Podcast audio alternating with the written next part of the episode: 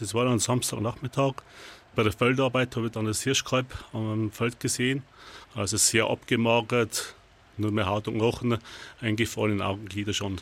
Markus Stiegler fährt Ende Mai nach der Erntezeit übers Feld. Im oberpfälzischen Holzheim bei Hohenfels. Er mäht und dabei entdeckt er ein kleines Hirschkalb, das sich auf dem Feld versteckt. Vielleicht kommt gleich die Mutter wieder, denkt er und arbeitet weiter. Die Jungtiere von Rehen und Hirschen werden zum Schutz vor ihren Fressfeinden mit Absicht von der Mutter im hohen Gras oder am Waldrand abgelegt. Man darf das Tier dann aber auf gar keinen Fall anfassen, weil sonst der Menschengeruch auf das Tier übergeht. Die Mutter füttert das Tier dann nicht mehr weiter. Das alles weiß Markus. Und nach drei, vier Stunden ist halt mal auffällig geworden, weil einfach die Mutter nicht mehr gekommen ist. Also das ist eigentlich mutterlos stundenlang am Feldrand gelegen.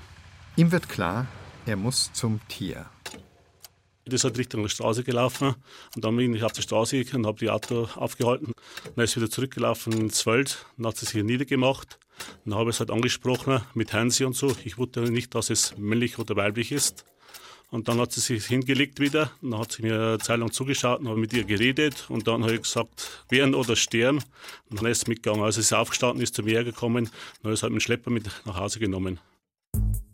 Normalerweise muss man in solchen Fällen die Ortsbürgermeisterin oder den Ortsbürgermeister verständigen oder die nächste Polizei oder Forstdienststelle. An einem Samstagnachmittag erreicht man da aber vielleicht niemanden, meint Markus, und bis Montag würde das Tier vermutlich nicht überleben. Zum Glück ist Markus aber nicht nur Landwirt, sondern auch Jäger. Und den örtlich zuständigen Jäger darf man in solchen Fällen hinzuziehen. Er agiert also in Personalunion.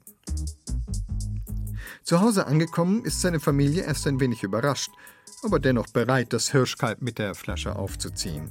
Vor allem seine Kinder füttern das Tier mit Ziegenmilch. Die haben sich um das Hirschkalb rühren gekümmert, haben es halt gestreichelt und sie hat halt mal Bezugspersonen braucht, das Tier. Und sie haben es auch gefüttert regelmäßig. Und es hat auch in der Nacht immer die Milch bekommen, alle ein bis zwei Stunden bis halt dann nach drei, vier Tagen einigermaßen wieder geworden ist. Und dann sind halt die Abstände von Milchgeben länger geworden. Noch heute, vier Monate später, bekommt das Kalb dreimal täglich Milch. Das Jungtier hatte etwa acht Tage, als Markus Stiegler es gefunden hat. Rotwild wird etwa 15 bis 20 Jahre alt.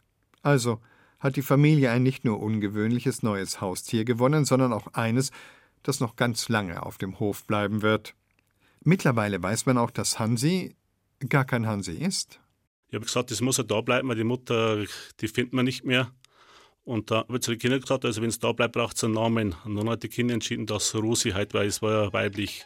Rosi teilt sich nun auf dem Hof der Familie Stiegler die Hütte mit Hündin Kira. Rosi hat kein Gehege oder keinen Zaun. Theoretisch könnte sie weglaufen, wenn sie wollte. Will sie aber nicht. Und sie einfach wieder in der Natur aussetzen? Ist auch unmöglich, meint der Landwirt. Ich glaube, dass für das Hirschkalb schwierig wird, weil es das Sozialverhalten von einem Rudel nicht kennt. Es kennt das Leben von Hund, von den Milchkühen, von den Kälbern und von Mensch und Tier, aber nicht das Rudelverhalten. Hirschkalb Rosi lebt ein ganz anderes Leben als ihre Artgenossinnen. Sie frisst keine Knospen, sondern Äpfel vom Apfelbaum. Sie spielt nicht in ihrem Rudel, sondern mit Menschenkindern. Bei uns, wenn Besuch kommt oder so, das Hirschkalb gehört zur alltäglichen Begrüßung. Die geht mit den Kindern zum Schulbus. Wir haben ja ein Ferienprogramm gehabt, haben wir ca. 45 Kinder da gehabt. Und das spielt mit denen, das ist wie ein kleiner Hund ist das. Klingt nach einem schönen Leben. Wobei, ob das auch ein gutes Leben für so ein Wildtier ist? Ja, was ist gut? Wenn es gestorben wäre, dann wäre es vorbei. Es ist halt eine schwierige Frage nachher.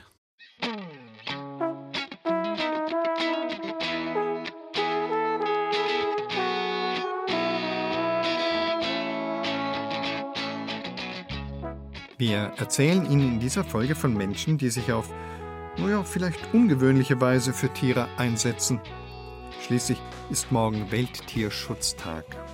Und wie das so ist, meistens sagen die Geschichten über Tiere viel weniger über die Tiere aus als über uns Menschen. Ich bin Ivan Ahrens. Schön, dass Sie dabei sind.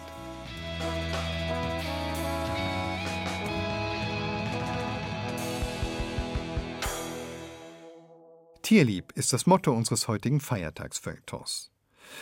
Um ganz ehrlich zu sein, dass wir die Episode so genannt haben, liegt vielleicht auch daran, dass Tierliebe an so einem Tag der deutschen Uneinheit, an dem wir den Podcast veröffentlichen, leichter fällt als Menschenliebe. Wir sind über so viele Dinge so tief gespalten wie seit langem nicht mehr. Vielleicht schreien wir digital einfach zu viel und reden zu wenig miteinander. Diese Spaltung der Gesellschaft schwingt auch beim folgenden Beitrag mit, und danach wird das mit der Menschenliebe womöglich noch ein wenig schwerer fallen.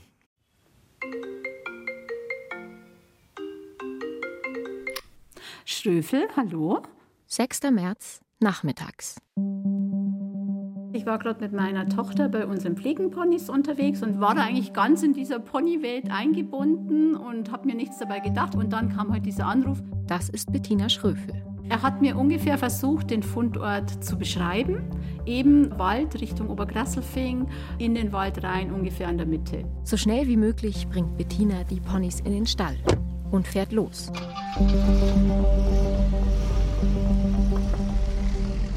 Noch weiß sie nicht viel. Ein Verbrechen in einem Waldstück, vermutlich Mord. Davon hat ihr der Informant am Telefon erzählt. 20 Minuten fährt sie, immer in der Hoffnung, es könnte auch ein natürlicher Tod gewesen sein. Und dann ist sie da im Wald und sucht.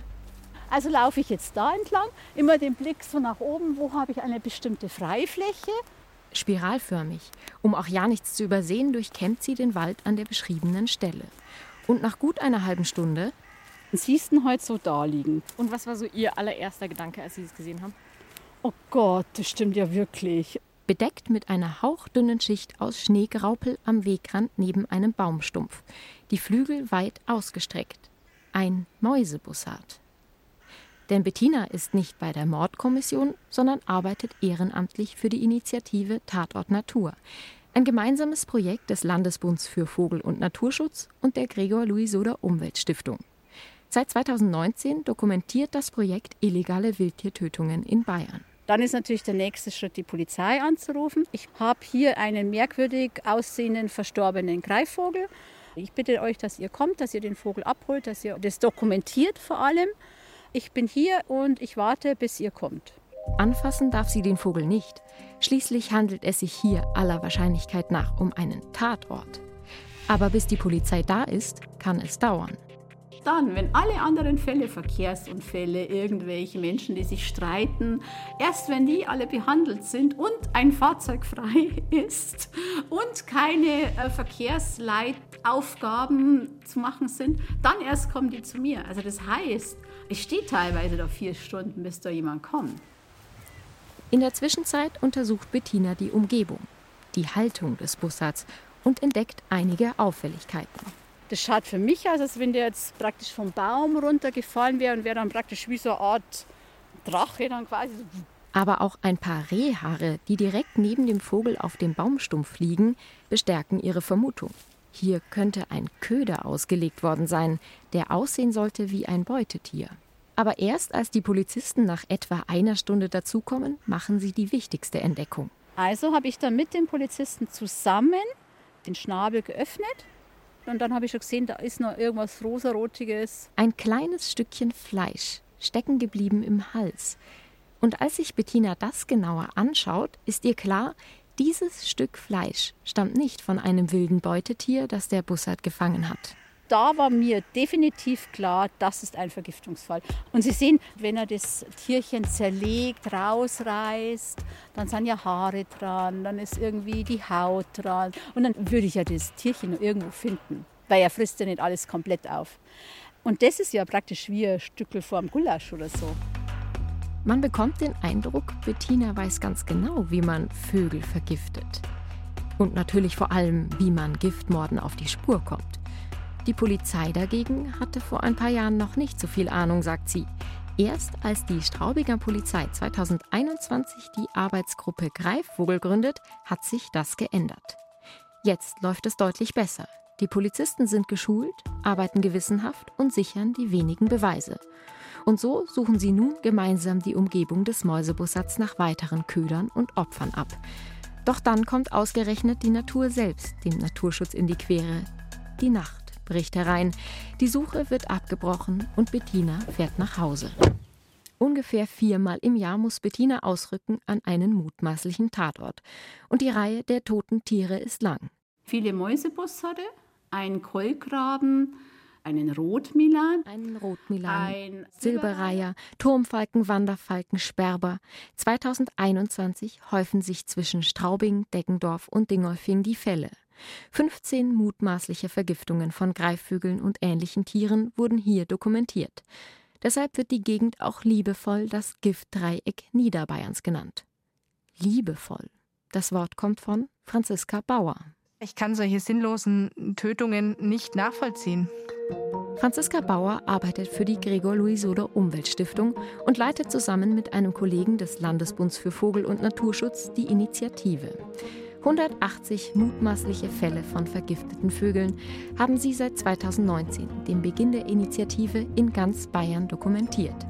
Dazu kommen andere vergiftete Tiere wie Wölfe oder Luchse, tote Tiere in Fallen, erschossene Tiere und vor allem eines. Die Dunkelziffer ist viel, viel höher natürlich.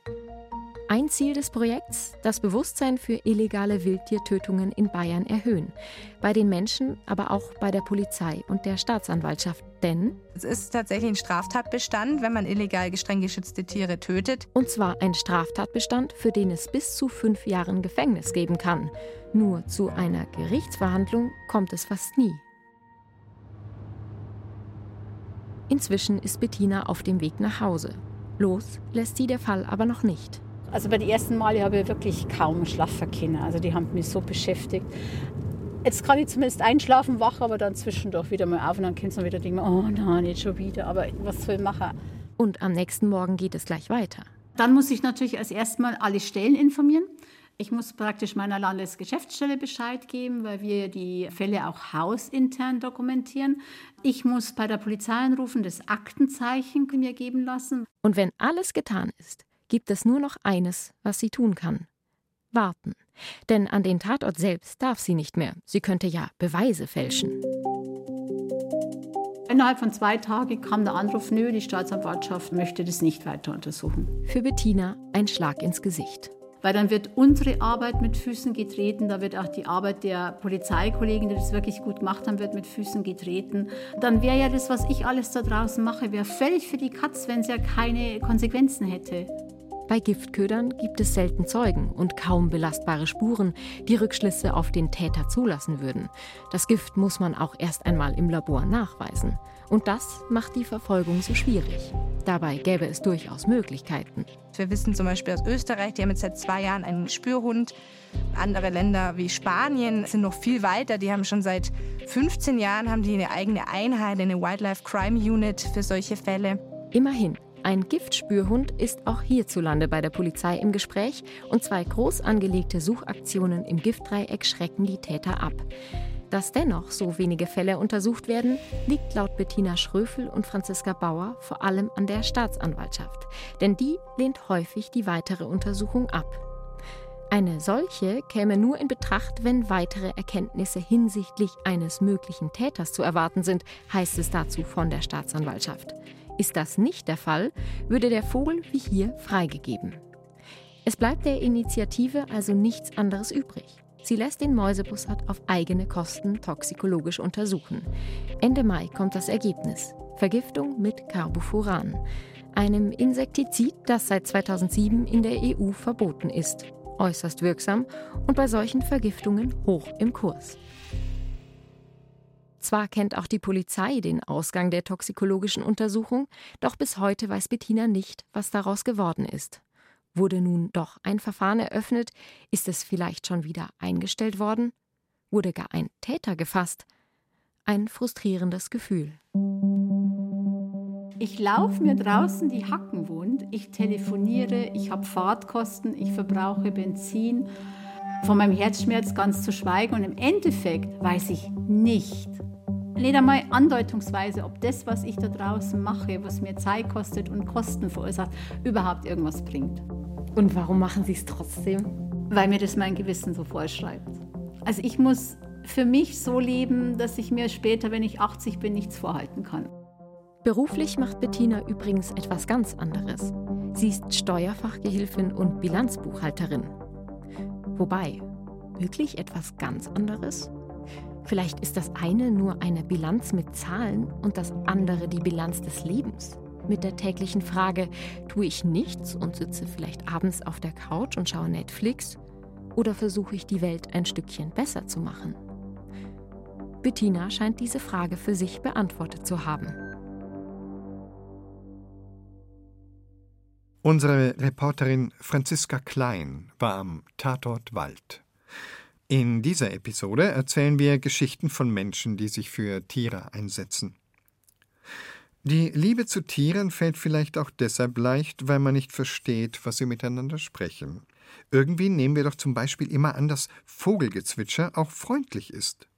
Matthias Kröner betrachtet im folgenden Beitrag zwei Spatzen und fragt sich auch, ob er sie versteht.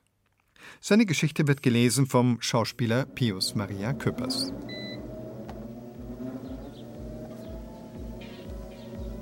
Der Blick aus meinem Zimmer geht auf ein mit Dachpappe bedecktes Garagendach, das im Sommer warm wird. Während ich auf meinem Hometrainer sitze und durch eine fantastische Landschaft radle, beobachte ich zwei Spatzen. Es geht Bergkuppen hinauf und hinab. Ich schwitze. Im Hintergrund läuft ein Podcast. Doch dort draußen, hinter der Fensterscheibe, geschieht Erstaunliches.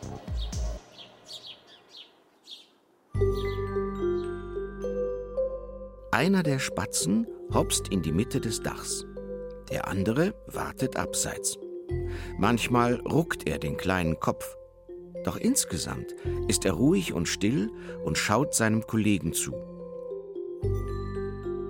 Der prüft eingehend die Dachpappe, streckt sich dann aus und plötzlich hockt er mit dem Hintern auf ihr, der warmen, mit Kies und Schiefersplittern versehenen rauen Folie. Das muss angenehm sein, denke ich, und steigere meine Schnelligkeit. Eine Wellnesskur für einen Spatzen. Er macht Bewegungen, wie ich sie von Vögeln nicht kenne. Er legt jetzt auch die Brust aufs Garagendach. Der andere bleibt in einiger Entfernung bei ihm. Ich wuchte eine Hügelflanke hinauf und wünsche mir, dieser Spatz zu sein. Er chillt, denke ich. Wie wunderbar wie seltsam menschlich sich Tiere verhalten, wenn sie sich unbeobachtet fühlen. Dann, unerwartet, dreht sich der Spatz zur Seite. Er liegt auf der Dachpappe wie auf einer Chaiselong. Ich kann es nicht fassen. Niemals, nicht mal im Zoo, habe ich ein Tier, einen Sperling zumal, solche Bewegungen machen sehen. Ich würde gerne von meinem Fahrrad absteigen und ihm ein Buch bringen. Er könnte lesen, der Spatz, so wie er da liegt. Oder er könnte auftreten in einem Asterix und Obelix für Sperlinge, als dekadenter Sperlingsrömer. Der andere müsste lediglich auf der Harfe spielen. Doch seltsam, der zweite Vogel blickt ein wenig erschreckt auf seinen Kameraden, der jetzt fast auf dem Rücken liegt. Der Spatz erinnert mich an den Zauberberg. Daran, wie Hans Castorp auf den Ruhestühlen entspannen musste, todkrank wie er war oder es sich einbildete. Der Podcast im Hintergrund ist nur noch ein hohles Brabbeln. Entsetzt stelle ich fest, dass da ein Vogel stirbt. Allein und doch nicht allein auf dem Garagendach. Sein Kumpel bleibt bei ihm. Ich auch, denke ich mir und schelte mich, Weshalb habe ich geglaubt, dass hier Wellness betrieben wird? Von einem Vogel. Das arme Tier hat sich auf seine Weise zurückgezogen, um Abschied zu nehmen vom Leben.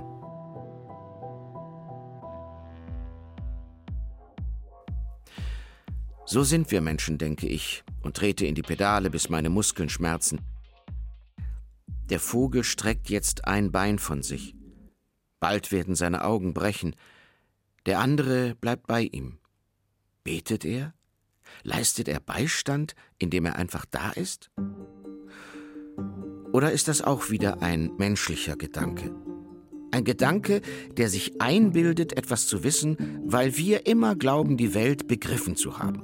Nicht nur unsere, auch die aller anderen. Ich bin entsetzt, über das menschliche Bewusstsein. Wieso habe ich gedacht, dass der Sperling Spaß hat? Funktioniert so Kolonialismus? Wir überlegen, weil unsere Wahrheit wahrer scheint? Ich nehme mir vor, den Vogel vom Dach zu holen und zu begraben. Oder ist das ebenfalls eine Anmaßung? Soll ich ihn den Krähen überlassen? Der Katze? Den Kumpan bewundere ich immer mehr. Er steht dabei, tapfer. Vielleicht ist es seine Frau, die er gerade verliert, vielleicht sein bester Freund oder ein Kind. Ich kenne mich nicht aus in Spatzenkunde. Ich weiß nur, da ist einer, der einem anderen beisteht. Und dann, der Hometrainer spielt eine Melodie, während ich durch die Ziellinie schieße, rappelt sich der kleine Spatz wieder auf.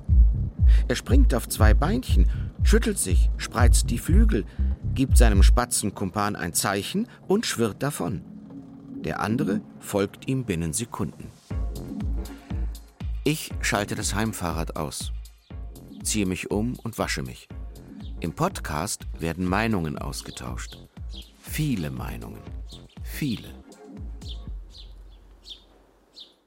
Wahrscheinlich werden wir nie mit Sicherheit erfahren, wie viele Gemsen es in Bayern gibt.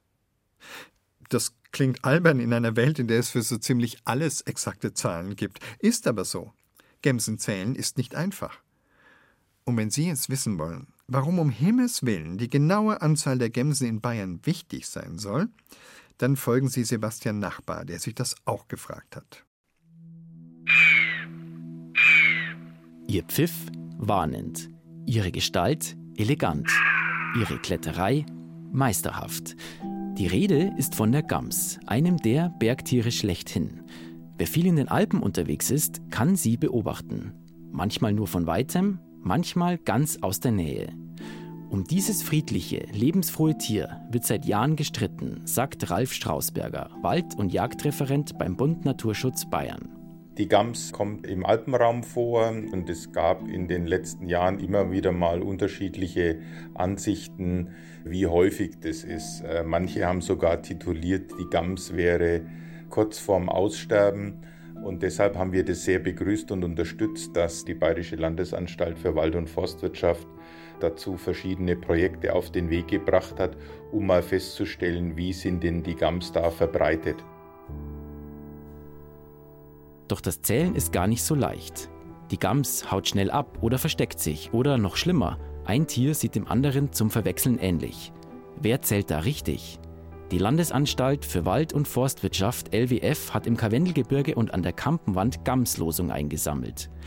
Zusammen mit Studierenden und Mitarbeitenden der TU München hat man mit Kompass und GPS die Steilhänge systematisch nach den Hinterlassenschaften der Gams abgesucht und in Gefrierbeutel gepackt.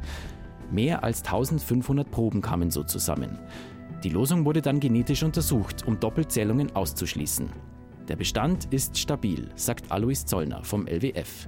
Die Gams ist insgesamt natürlich selten, aber im Alpenraum, wo ihr Hauptverbreitungsgebiet ist, dort ist sie durchaus häufig.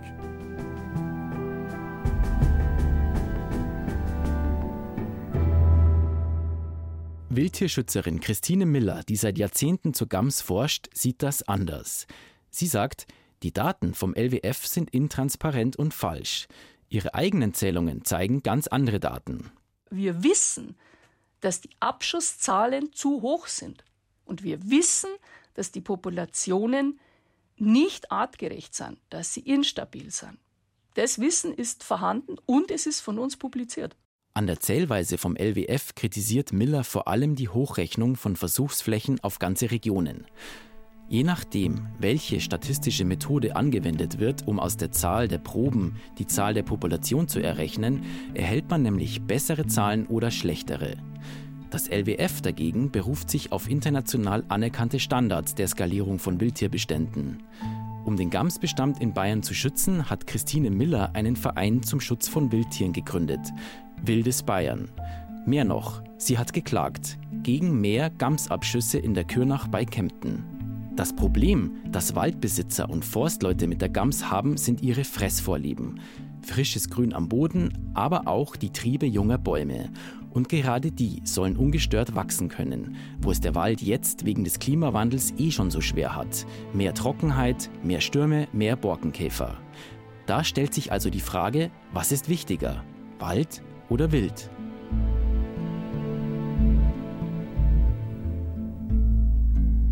»4000 Stück Gamswild werden in Bayern jährlich geschossen. Der Bayerische Jagdverband, die größte Jägerlobby in Bayern, ist offiziell pro Gams. Anerkannte Naturschutzverbände wie der BUND stellen sich auf die Seite von Waldbesitzern und Forstleuten. Sie wollen, dass die Gams stärker bejagt wird. Ralf Strausberger, Wald- und Jagdreferent beim Bund Naturschutz Bayern, sagt, es geht nicht nur um eine Art, sondern um das gesamte Ökosystem. Denn wenn der Bergwald leidet, leiden am Ende auch die Wildtiere. Der Lebensraum ist ja entscheidend für das Fortkommen nicht nur der Wildarten, sondern natürlich auch der ganzen Biodiversität. Und wenn man keinen Nachwuchs in den Wäldern hat, äh, an den Baumarten und vor allem, wenn nicht die richtigen Baumarten kommen, dann steht das ganze System auf der Kippe. Und dieses in Abrede zu stellen, halten wir halt für, für grob fahrlässig. Gerade läuft eine Folgestudie beim LWF. Diesmal will man nicht mit Versuchsflächen arbeiten, sondern die DNA möglichst aller in Bayern erlegter Gams sequenzieren und näher untersuchen, um so herauszufinden, wie groß ist die genetische Vielfalt? Grenzen sich Populationen voneinander ab oder tauschen sie sich aus? Wie vital und damit wie gut ist der Gamsbestand in Bayern insgesamt? Für Susanne Jakobs, die an dem Projekt arbeitet, ist das wichtiger als die reine Anzahl der Tiere. Ja, es ist halt relativ schwierig, so eine Art zu zählen. Also ist bei der Gams vielleicht besonders schwierig. Deswegen versuchen wir uns eben dieser Geschichte von verschiedenen Standpunkten zu nähern. Und ein Punkt ist eben diese genetische Vielfalt, die ja per se schon mal wichtig ist, weil je vielfältiger eine Population oder eine Art ist, desto besser kann sie sich auch an zukünftige Veränderungen anpassen. Wenn wir jetzt an den Klimawandel denken, damit eine Art nicht gefährdet ist, hängt nicht direkt zusammen damit, wie viele Tiere es exakt gibt, sondern wie fit ist es vorkommt für die Zukunft. Die Ergebnisse der Studie sollen im Sommer 2024 vorliegen. Dann könnte der Streit um die Gams in Bayern mit wissenschaftlicher Aussagekraft beendet werden sofern diese Ergebnisse dann von allen Seiten akzeptiert werden. Wildtierschützerin Christine Miller geht es in Wahrheit aber um mehr.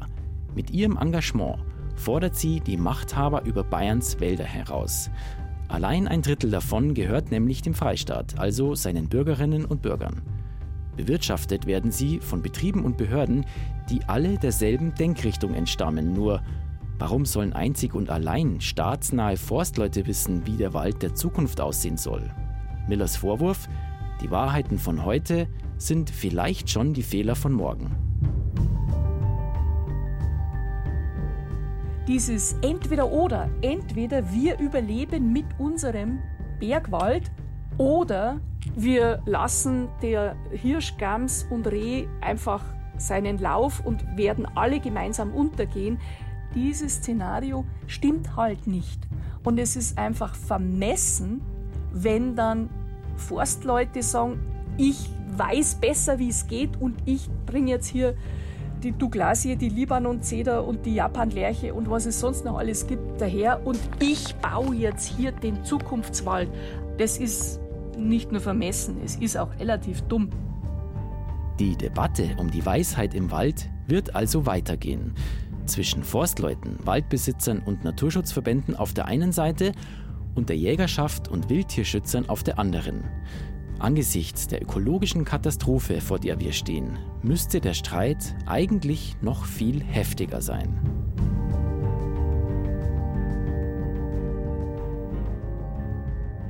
Sebastian Nachbar über den Streit um die Anzahl der Gemsen in Bayern.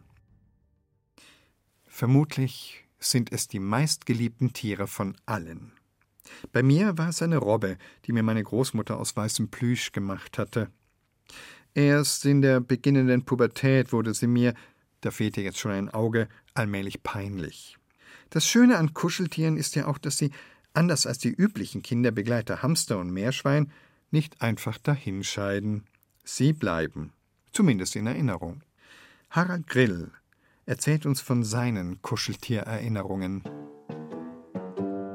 Als unser Enkel Simon, da war er etwa drei, vier Jahre alt, zum ersten Mal über Nacht zu uns kam, brachte er eine Tasche voller Kuscheltiere mit. Flauschige Bären, Hunde, Katzen und was weiß ich noch alles. Es waren so viele, dass er gerade noch Platz in seinem Bett hatte. Vielleicht waren ihm die Viecher so etwas wie Heimat, ein Halt in einer ungewohnten Umgebung. Ich hatte in meiner Kindheit keine Kuscheltiere. Nicht, weil mir meine Eltern keine schenkten. Ich hatte kein Verlangen nach ihnen. Und das Wort Kuscheltier kannte ich damals sowieso nicht. Eines Tages kamen meine älteren Cousins Siegfried und Gerwin zu Besuch. Sie gingen zum Volksfest.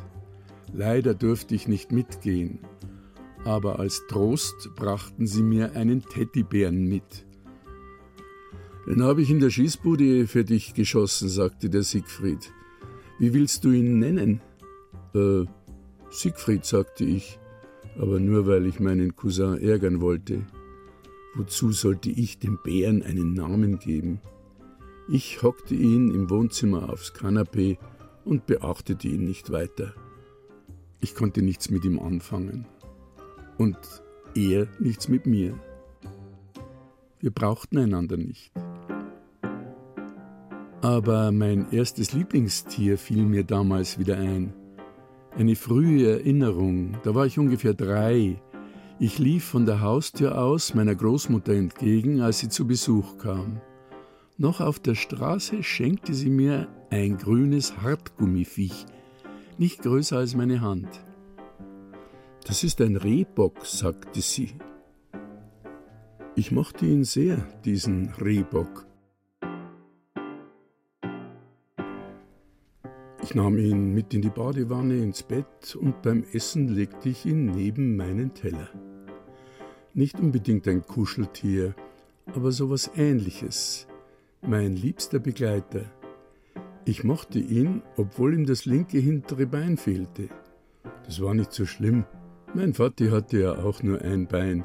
Das war wegen dem Krieg. Und den Vati mochte ich trotzdem.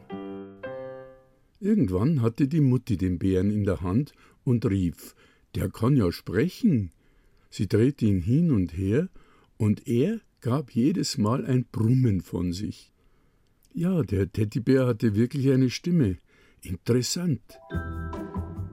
Auf einmal hatte das Viech meine ganze Aufmerksamkeit. Ich wollte unbedingt wissen, wie so eine Teddybärenstimme funktioniert.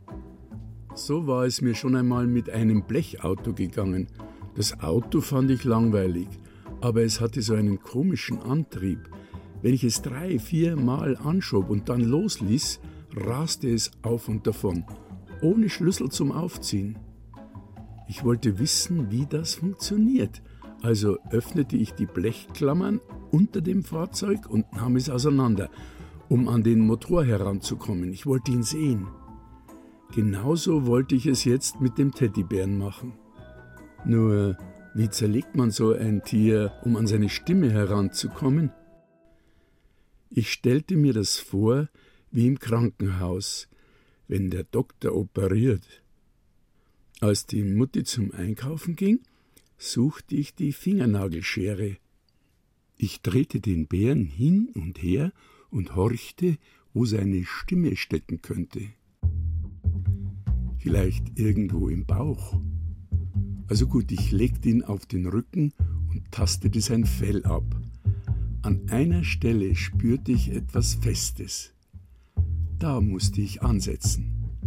Ich zögerte, denn ich wusste ja nicht, ob ich ihn danach wieder reparieren konnte. Beim Blechauto war es damals schiefgegangen. Das war hin.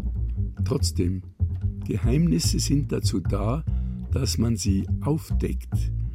Noch immer zögerte ich. Endlich setzte ich die Schere an und schnitt ins Fell. Nur ganz wenig. Da war nur dicke Watte. Weiterschneiden, noch ein kleines Stück und noch eins. Jetzt schob ich die Watte ein bisschen beiseite und erkannte ein Stück braune Pappe. Die versuchte ich zu packen und herauszuziehen. Das haute nicht hin. Gut, dann helfe ich noch einmal mit der Schere nach. Langsam. Dann konnte ich die Pappendeckelstimme endlich herausziehen. Sie war ungefähr so groß wie eine halbe Klopapierrolle. Ich drehte sie ein paar Mal hin und her und tatsächlich, es war die Brummbärenstimme. Aber wie sie wohl funktioniert, da müsste ich den Pappendeckel auch noch aufschneiden. Das traute ich mich nicht. Wer weiß, ob ich sie nicht kaputt mache wie meinen Automotor. So stopfte ich die Watte wieder in den Bauch vom Teddy und schob ihn unter mein Bett. Seine Brummstimme steckte ich in die Hosentasche und nahm sie am nächsten Tag mit in die Schule. Als mich der Lehrer während des Unterrichts aufrief, stand ich auf und die Stimme vom Bären brummte in meiner Hosentasche. Die Kinder um mich herum mussten lachen, der Lehrer nicht. Er hatte es nicht gehört und sagte nur, was gibt's denn da zu lachen? Dabei schaute er meinen Banknachbarn an. Zu mir sagte er, setz dich wieder hin. Da musste ich auch lachen. Der Lehrer nicht. Er kam auf mich zu. Gib mir das, was du in der Hosentasche hast. Zaghaft fingerte ich meine Bärenstimme heraus und gab sie ihm. Von da an habe ich sie nie mehr zu Gesicht bekommen und zu Ohren natürlich auch nicht mehr. Daheim beichtete ich meiner Mutter die heimliche Operation. Sie nähte den Bären wieder zu und noch viel besser, sie hat mich nie verraten. Dass der Bär Siegfried früher einmal so wunderbar brummen hat können, weiß niemand mehr außer sie und ich. Ein weiches Kuscheltier wäre er noch immer, aber wen interessieren schon Kuscheltiere?